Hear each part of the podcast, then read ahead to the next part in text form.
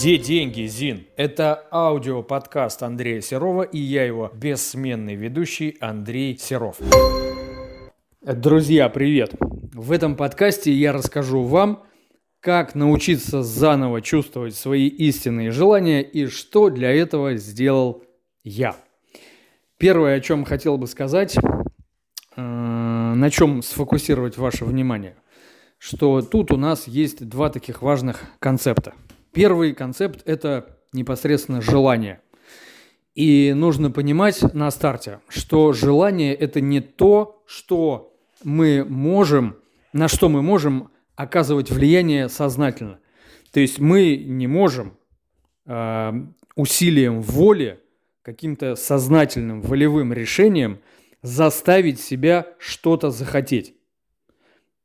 Ну, кто сомневается, попробуйте. Вот встав из-за стола после обеда, захотеть съесть еще одну порцию. Не заставить себя впихнуть в себя лишнюю тарелку еды, а вот прямо захотеть, прям возжелать ее не получится. Или попробуйте, когда едете в такси, э, захотеть э, секса с водителем, ну, если вы женщина. А если мужчина, попробуйте захотеть э, секса с кассиршей в супермаркете. Ну вот прямо захотеть истинно, прям так возжелать, чтобы забурлило все внутри. Не получится. Потому что желание – это штука спонтанная. Она не управляется корковыми отделами головного мозга. Желание возникает где-то там, в лимбической системе, в подкорке. То есть они возникают спонтанно. Мы не можем управлять возникновением желания. Это первый концепт. Вторая штука, про которую важно сказать, это наша интерпретация этих желаний и реакция на эти желания. Сейчас а, приведу пример. А, у многих в детстве, у меня точно такое было, я уверен, что у многих из вас тоже, когда бабушка тебе подарила, например, деньги на день рождения там или просто так, и ты хочешь на эти деньги себе что-то купить. Ну, например, машинку, вот красивую, классную такую, новенькую машинку ты хочешь купить. И э, родители узнают о том, что ты хочешь потратить деньги на машинку, они тебе говорят, да нет, машинку, это все, билиберда машинку, вот надо портфель купить, впереди 1 сентября. Ты говоришь, да я не хочу портфель, мне не нужен портфель, я хочу машинку. Тебе говорят, да не хочешь ты машинку, вон у тебя там полная коробка этих машинок. Или сломаешь, или потеряешь, или еще что-то. Не хочешь ты машинку. Вот портфель – это дело. Портфель – это вот вещь, это прям то, что нужно действительно хотеть. И ты как бы раз, два, три таких ситуации, и вдруг ты понимаешь, что, блин, ну действительно то желание, которое во мне возникает, оно какое-то типа неправильное. И нужно хотеть того, что правильно. Нужно свои желания типа рационализировать. Вот если я что-то захотел, а вообще рационально ли это? Ну то есть мы пытаемся корой головного мозга объяснить себе, интерпретировать то, что вырывается из-под корки. Ну, само по себе это абсолютно мероприятие бесполезное. Но мы же пытаемся себе все объяснить и все оправдать так, чтобы эм, все было как бы приемлемо.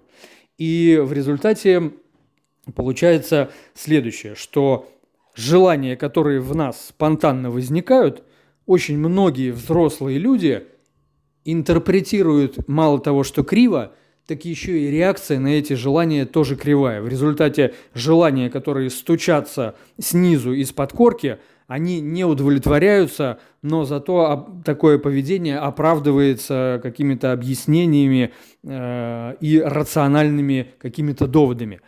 И все это, конечно, приводит к плачевным результатам, к тому, что человек не способен действительно понимать, о чем он на самом деле хочет, и он пытается руководствоваться исключительно сознательными, рациональными какими-то доводами. И, безусловно, если у тебя э, ты хочешь одного, но заставляешь себе или привык делать совершенно другое, то получается так, что все твои истинные желания абсолютно фрустрированы, и ты живешь как унылое говно, несчастный, не понимая, что ты хочешь, не понимая, зачем ты живешь и вообще, что тут происходит.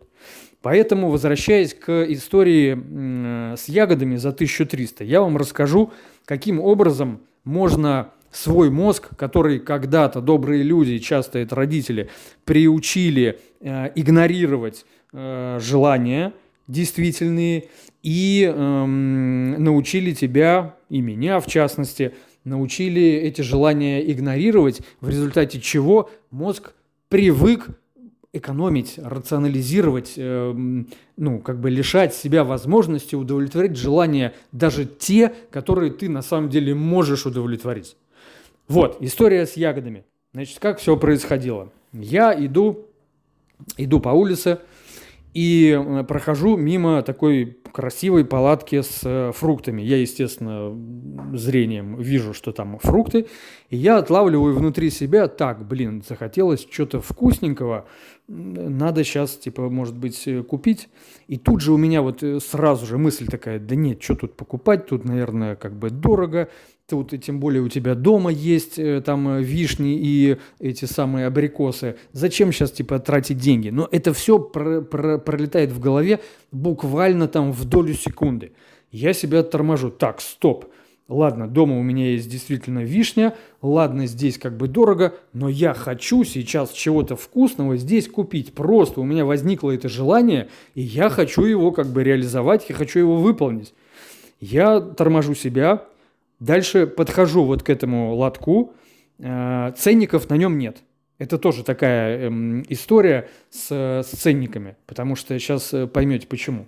Ценников нет, я смотрю на все эти там вишня, черешня, клубника, персики, абрикосы, нектарины, ежевика, там что-то еще лежит. Я смотрю на это все, смотрю на лоток с ежевикой, и э, продавец эм, подходит и говорит, типа, чего хотите?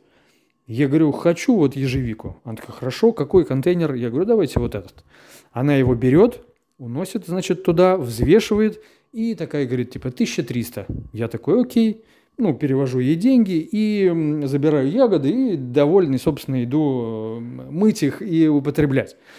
Но прикол в том, что вероятность того, что если бы на этих ягодах были ценники, увидев стоимость 1600 рублей за килограмм, мозг тут же бы выкатил тебе, мне, кучу каких-то рациональных объяснений, типа, Андрей, это хрена тебе за 1600 покупать килограмм ягод? Зачем? За 1600 можно купить, там, я не знаю, э, продуктов себе на два дня. Ну, как бы вот, то есть вот эта вот рациональная история, которую прививают с детства, ну, по крайней мере, людям моего поколения, э, прививали с детства, и она такой программой суровой лежит в голове у очень многих людей. Типа, зачем тебе покупать то, что ты хочешь, купи то, что тебе нужно. Понимаете, вся вот как бы ирония. И ты всю жизнь вынужден покупать то, что тебе нужно. И причем тут хорошо, что если это тебе нужно, а не нужно кому-то другому.